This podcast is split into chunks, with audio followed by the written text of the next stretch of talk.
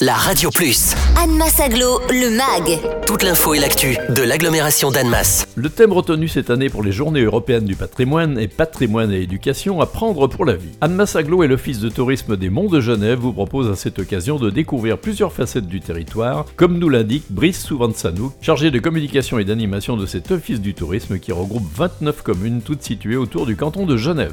C'est à l'occasion de la 37e édition des Journées européennes du patrimoine qui se dérouleront du 19 au 20 septembre prochain que l'Office de tourisme des Monts de Genève a édité un programme spécifique pour ces événements. La finalité de ce programme consiste à promouvoir mais aussi à fédérer les acteurs de la culture et du patrimoine des 29 communes présentes sur les Monts de Genève, qui l'espace d'un week-end mettent en place des programmes de visite et d'exposition et tout cela gratuitement. Cette année, la thématique nationale est patrimoine et culture, apprendre pour la Cette thématique nous invite euh, tous à, nous rappeler euh, l'importance de l'éducation dans la transmission du patrimoine, mais aussi du rôle essentiel du patrimoine dans l'éducation.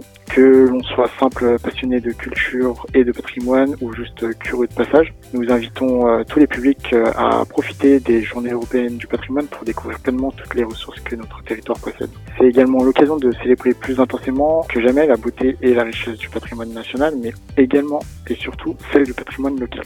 Pour exemple, nous avons l'archipel Butor avec le manoir des livres sur la commune de Hussinge qui invite tous les publics à venir découvrir l'exposition 100 livres d'artistes avec euh, Michel Butor. Ou euh, plus du côté urbain, nous avons également les visites du quartier de la gare et de l'écoquartier de l'Étoile à Annemasse qui se transforme aujourd'hui en un véritable pôle d'échange de toutes les mobilités. C'est également l'occasion d'en savoir un peu plus sur les, la conception des espaces publics de ces nouveaux lieux de vie. Pour participer à ces visites, est-il nécessaire d'effectuer une réservation préalable? Compte tenu des mesures sanitaires liées au Covid-19, ces visites seront bien entendu sur réservation et inscription obligatoire.